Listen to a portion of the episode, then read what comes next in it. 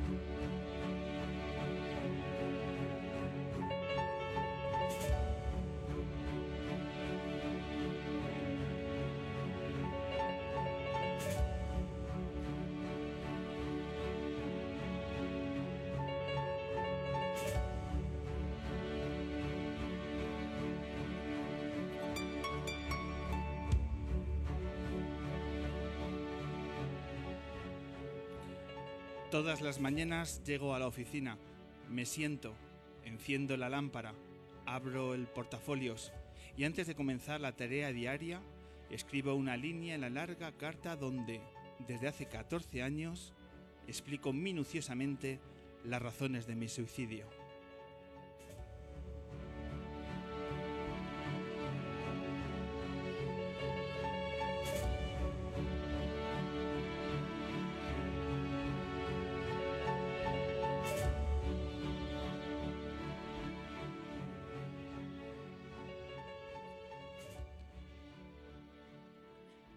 Bienvenidas, bienvenidos a la edición 316 del hombre que se enamoró de la luna, aquí en la sintonía de M21 Radio en el 88.6 de la FM y en la página web de M21 Radio en todo el mundo, emitiendo, grabando esta nueva edición lunera desde el mejor estudio de radio de la capital, es decir, desde el Café La Palma de Madrid, aquí desde el escenario, programa de radio con público indirecto, una vez más y en esta ocasión, dos horas de radio que van a tener como protagonistas a las bandas Anaut, a esa pedazo de banda que nos reencontramos con su tercer disco, con sus nuevas canciones que van a cerrar esta edición. En el bloque central, en el bloque de la entrevista al personaje ilustre, hoy contamos ni más ni menos que con el periodista del programa El Intermedio de televisión. Hoy tenemos a Fernando González Gonzo. Y además, para abrir la luna, ni más ni menos que vamos a viajar y vamos a viajar a nuevas tierras luneras.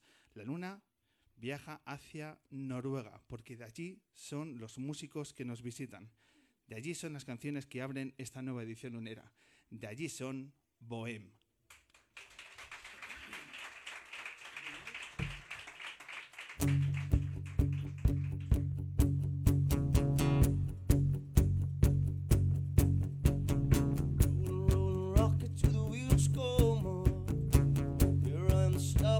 Sean.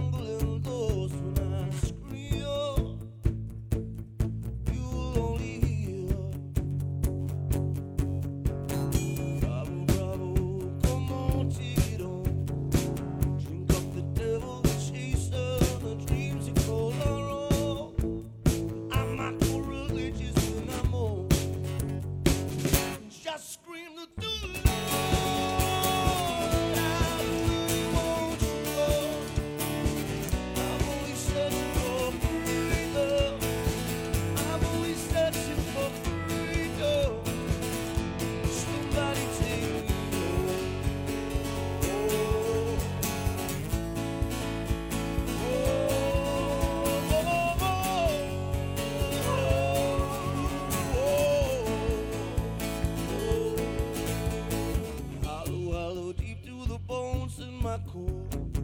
Everything that comes in a sweetness, it's never like this before. Pick up my pieces from the floor and just scream the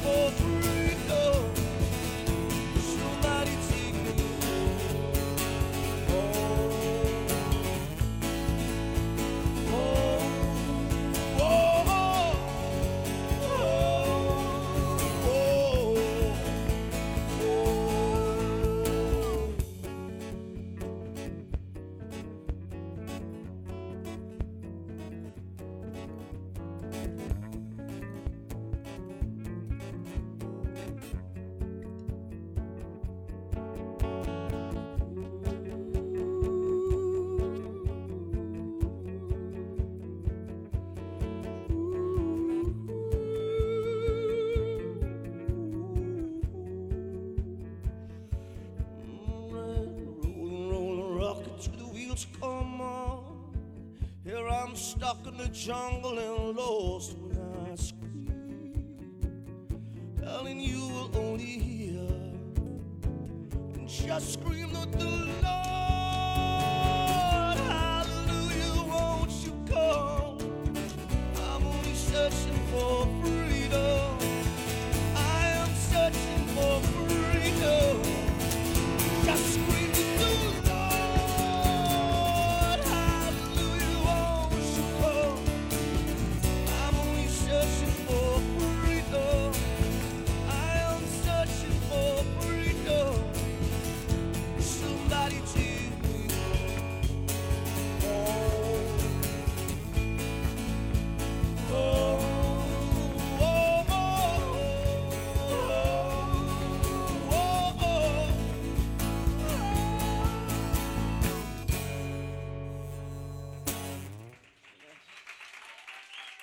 Thank you.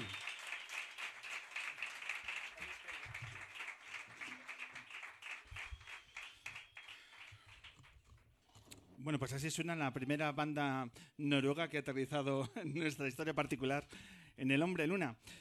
Bienvenidos, Bohem, bienvenidos Carlos Saúl Martínez, bajista, productor y muchas cosas más en esta formación. Bienvenido al Hombre Luna. Gracias. ¿Qué tal estás? Muy bien, muy bien, la verdad. Muy contento de volver a Madrid después de tanto tiempo, un año. Queremos comentar, eh, porque tenemos todos por conocer de Bohem, todo por descubrir en estos minutos de radio y como siempre hacemos, pues eh, queremos que nos eh, presentes a, a tus músicos, a tus compañeros de formación eh, y que, bueno, pues nos des unas pinceladas acerca de Bohem. ¿Quiénes son los, quién integra esta formación? Bueno, aquí tenemos el cantante y guitarrista, eh, André Davidson se llama, Ujú. y Samuel Nimoson Jr. a la batería. Y bueno, son. En realidad somos amigos. Yo tengo un estudio, son mis amigos y esto ocurrió. O sea, no, no es. No sé más qué decir. Hay una historia con muchos, muchos matices. No. ¿Vosotros exactamente dónde sois? ¿De qué zona de Noruega? Eh, Stavanger, en el sur oeste. En el suroeste de Bergen, Stavanger, mirando a Inglaterra. Miranda, Inglaterra. Mm. Eh, cerca también de Oslo. ¿A cuántos queda Oslo? No, al, bueno, al otro lado. Al otro lado.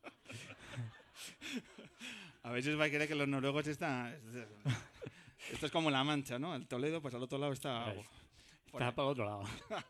No, Oslo está justo al otro lado. O sea, mirando, eh, está, en- está con Suecia. vamos. Esto es así. Es, es así, ¿no? Claro, tampoco tampoco lo vamos a En complicar. la costa derecha, no hay oeste ni este. costa derecha.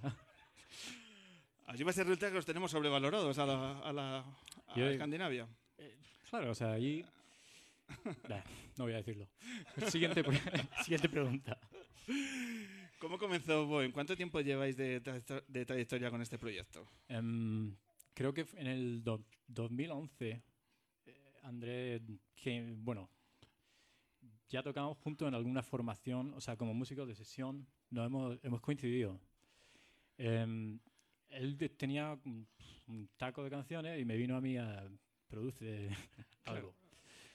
Y bueno, lo que hacía era pop y yo le dije, no, así no, así no. Y bueno, se convirtió en Bohem en el proceso de quizá tres, cuatro años. La primera sorpresa es como una banda noruega tiene un bajista, un músico español de Murcia. Cartagena. de- Ojo que la, la puntualización no es banal, ¿no? Soy de la región de Murcia, pero soy de Cartagena. Es que son dos ciudades diferentes. Son dos mundos. Una tiene costa y la otra no. La otra está al otro lado.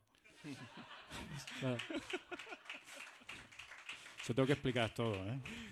¿Se, se puede decir que Murcia es la ciudad que está a las afueras de Cartagena? Murcia es donde recogen lechuga, tal. Y, y luego Cartagena. Cartagena donde tiene la playa y donde. o sea, Donde tienen... donde es- Los principales Cartagena mola en ese sentido. Es, es una, o sea, hay que irse, pero estar ahí mola, tiene así a rato. ¿Estáis trabajando ya en la primera fecha del concierto en Murcia, por lo que veo? No. No. Cuando trabaje será la, la fecha del último concierto de Murcia, ya diré cuándo es. Que será el primero. y quizá el último, por lo que veo. A ver dónde nos lleve la gente, ¿no? Carlos, ¿y cómo te lleva a ti la vida a Noruega? ¿Es verdad que todo empezó por perder un autobús? Sí. ¿Y eso? Eh, ¿Cuánto tiempo tienes? Eh, no, ten- bueno, perdí la- yo trabajaba de, de monitor de windsurf En y de vela, ¿no? En- no, en, en la manga. Está para el otro lado, pero en el mismo lado. Pero si no hay olas en la manga, ¿cómo vas a ser? No, por eso la vela, o sea, windsurf, eh, slalom, rápido. Y perdí el bus después de trabajo, me fui a un bar y había un amigo en la barra y me, me dijo que si sabía decirle cuál era el Jim Beam, el Four Roses y el Jack Daniels, sin mirarlo, o sea, solo por el sabor o el olor, que me lo daba gratis. Ostras, qué conversaciones. Y yo le allí. dije, tío, si yo, si yo de esto entiendo, o sea, claro, me salieron gratis, perdí el bus, el siguiente bus, el otro, y conocí, y conocí una noruega. ¿Qué pasaba por allí? Y ella vivía en España y al año así yo fui a visitarla y fui a una jam session y no Perdona, vol- ¿te no tardaste volví. un año en ir a visitarla? Sí. Joder, macho. ¿Cómo controlan los tiempos? Soy muy, len- soy muy lento, o sea, yo qué sé. soy muy viejo, ¿eh? Y finalmente decides ir a visitarle. ¿Qué ocurre allí?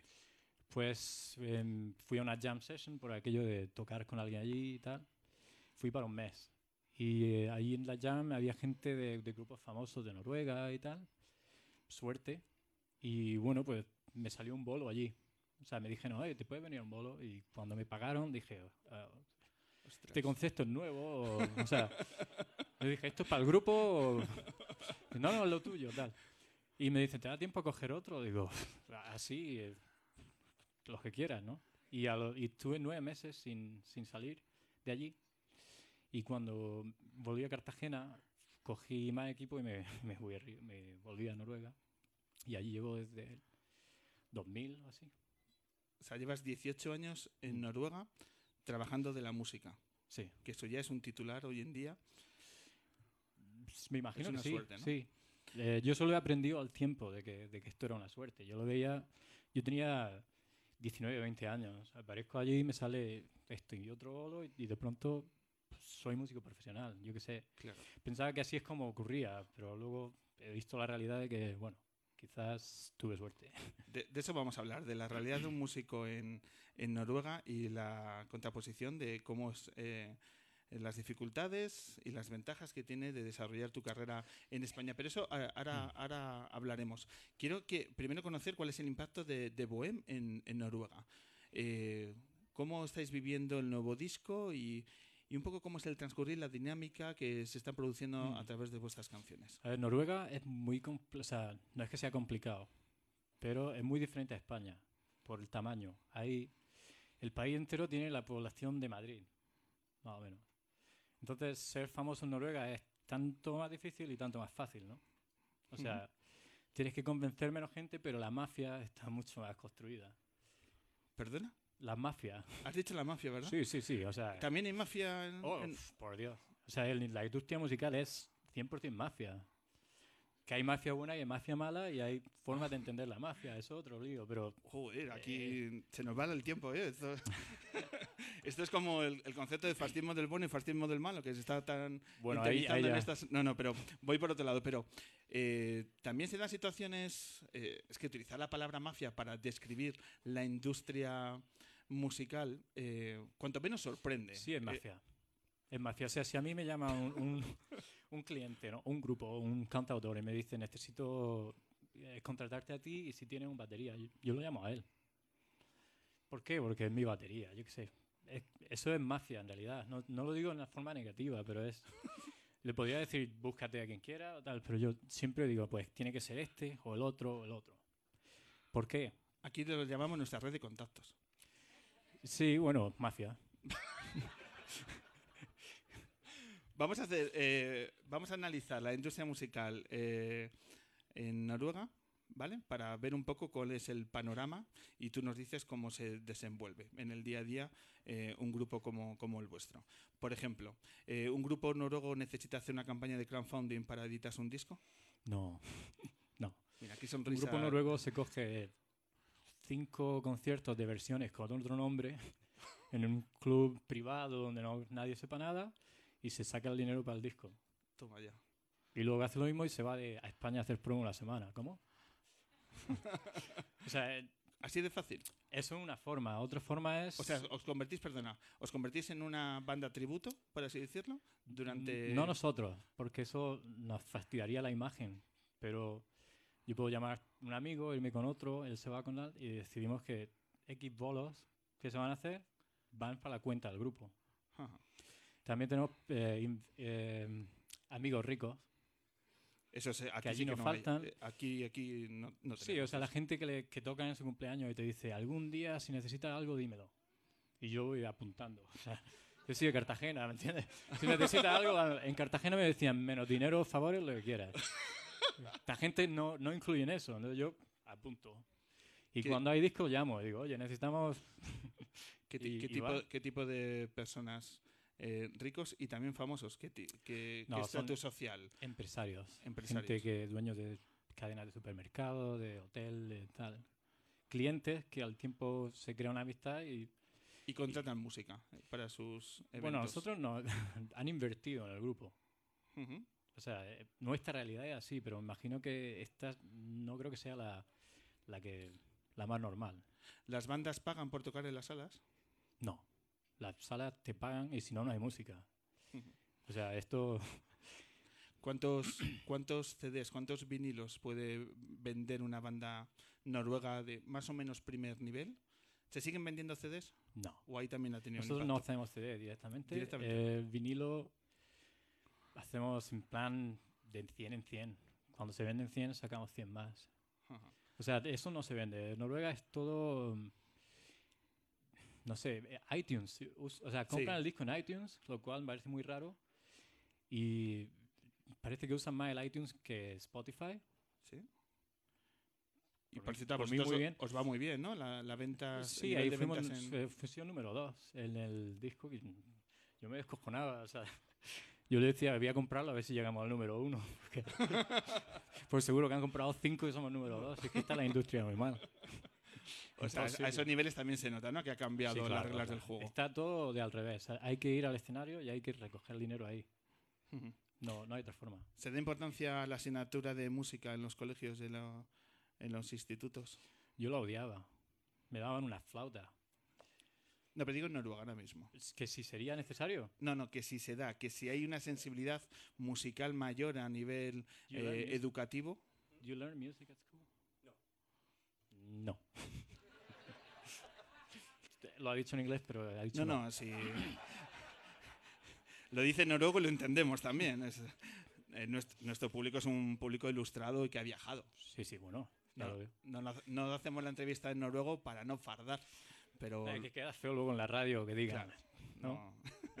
o sea que no, eh, pues yo esperaba que ahí hubiese una sensibilidad especial. Por ejemplo, en, en la televisión hay una presencia de programas de música en directo, Sí. de, de una mayor presencia de documentales, no sé, de programas de todo tipo alrededor de la música. No más que aquí. Es que aquí no lo hay, ¿eh? ¿Aquí no hay? Aquí ah, bueno, no hay. entonces más que aquí, porque hay.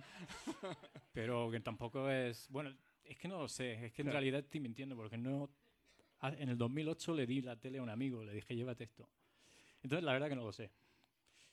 ¿Le pregunto? Sí, por favor.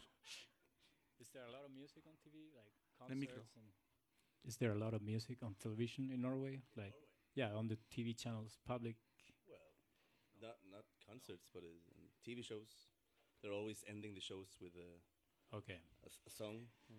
Eh, shows de esto de hablar, que a lo mejor al final hay un grupo, Ujú.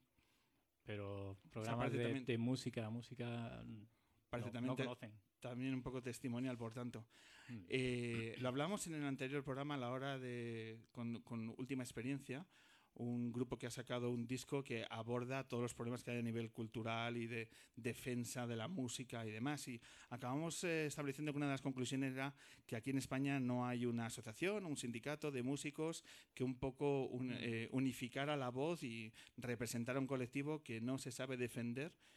Allí, por ejemplo, lo hay. Hay sindicatos, hay asociaciones, hay un Lo- una lo hay. defensa. Lo hay, pero eh, yo que llevo 10 años, 18 años haciendo esto, no me ha parecido necesario, porque nunca he tenido un problema para que me paguen y nunca, o sea, es que no, no ocurren los problemas y, muy importante, algo que en España tendría que cambiar ya, o sea, ayer, es que ser autónomo es gratis, completamente gratis. Le acaba de explotar la cabeza a todos los autónomos que nos están escuchando. Yo llevo siendo autónomo desde, el- desde una semana después de llegar, como aquel que dice, y no he pagado una corona noruega en eso.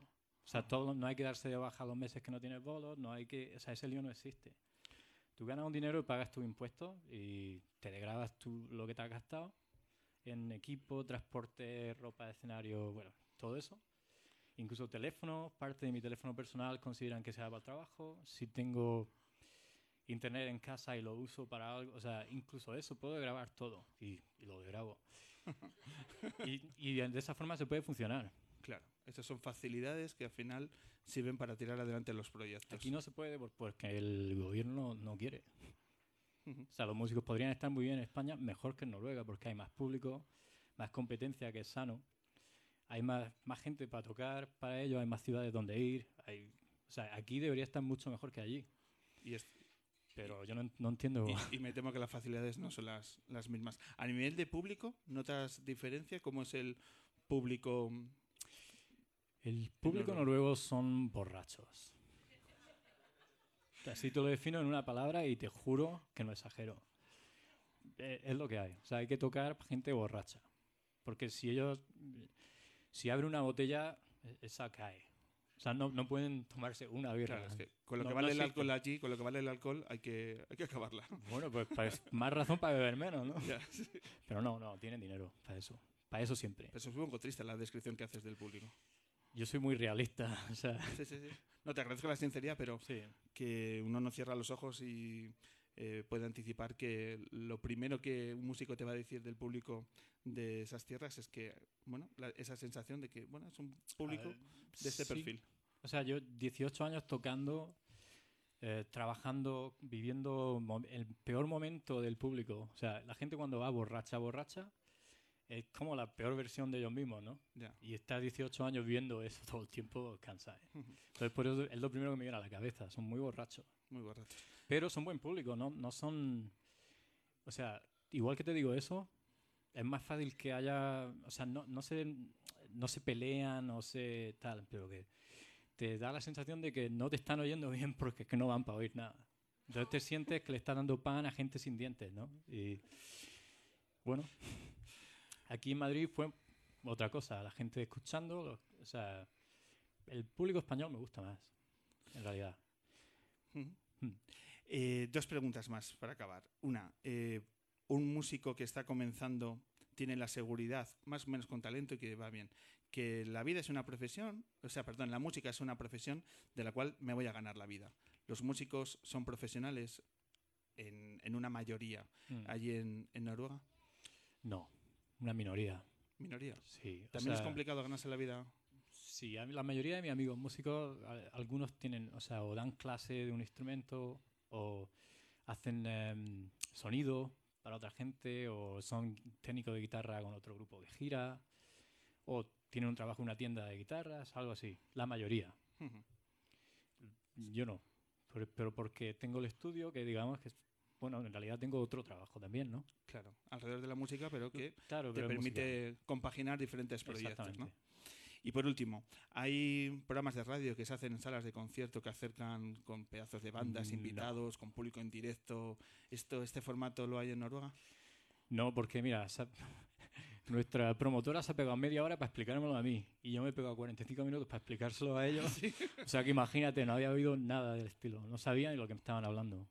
Pero muy chulo, o sea, me encanta. Es que a lo mejor tenemos que ir a conquistar aquellas tierras. Eh, Hay que ir. Vicky, Ángel, tenemos Marcus, tenemos pues, por Suecia podemos hacer, se me ocurren algunas posibilidades. Yo creo que si os vais Eh, mucho ahí, igual Noruega- puedo volver yo. Pero bueno, que es que, que me vengo arriba, ¿eh? que nos cogemos un vuelo y lo hacemos. Ahí hay que, hay que planteárselo. Ya sabes que yo lo apunto todo, ¿eh? Pues oye, pues nosotros por aquellas tierras podemos, podemos hacerlo. Luego lo hablamos al final del programa.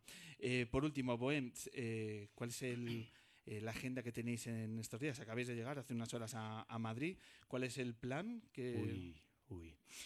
Em, no tengo ni idea. Pero tengo una hoja y sé que hay mucha radio y tele y O todo. sea, vais a hacer promo. es promo, días. radio y tele. El objetivo es eh, quizá en otoño tener, intentar venir de nuevo para cerrar fechas, conciertos. El objetivo es, vamos a sacar un, un EP se llama aquí también así, Sí. con cuatro temas con la Orquesta Sinfónica de Stavanger, que ya está arreglado y hecho. Y, y después vamos a Los Ángeles a grabar el tercer disco, que es una trilogía. O sea, estos dos son parte de una historia y con el último termina. Y a partir de ahí, el disco 4 no sabemos nada. O sea, a mediados de 2020 empieza de nuevo. No, no hay, se acaba el plan. Ya, y habrá que volver a pensar, ¿no? a, a- repensar el camino. No sé, igual me pongo yo a tocar la batería y no sé, a saber. Bueno, mientras tanto vamos a seguir descubriendo vuestras canciones, que yo creo que es la mejor forma de, de conocer vuestro proyecto. Así que te agradezco estos minutos. A te ti. agradezco que hayáis eh, tenido la deferencia de, bueno, de pasar por la luna y acercarnos un poco de vuestra música y sobre todo de la escena musical de Noruega, que antes lo desconocíamos todo y ahora ya hemos visto que también tiene sus claros oscuros, pero eh, la verdad que la, la experiencia es muy reveladora de que en todos los sitios hay líneas de mejora, por lo que, Hombre, claro. por lo que veo. Muchas Venga, pues, gracias a ti. a ti, Carlos. Retomamos.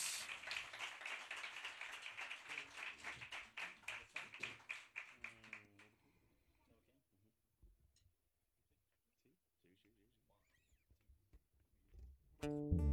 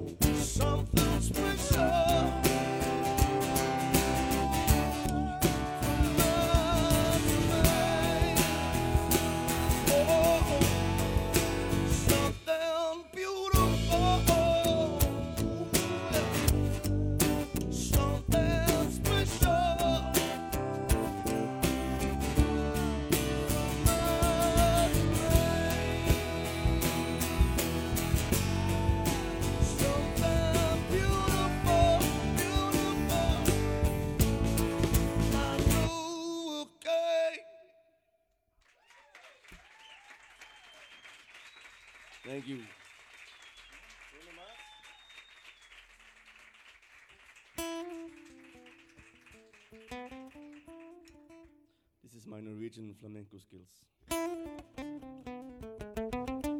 With no school.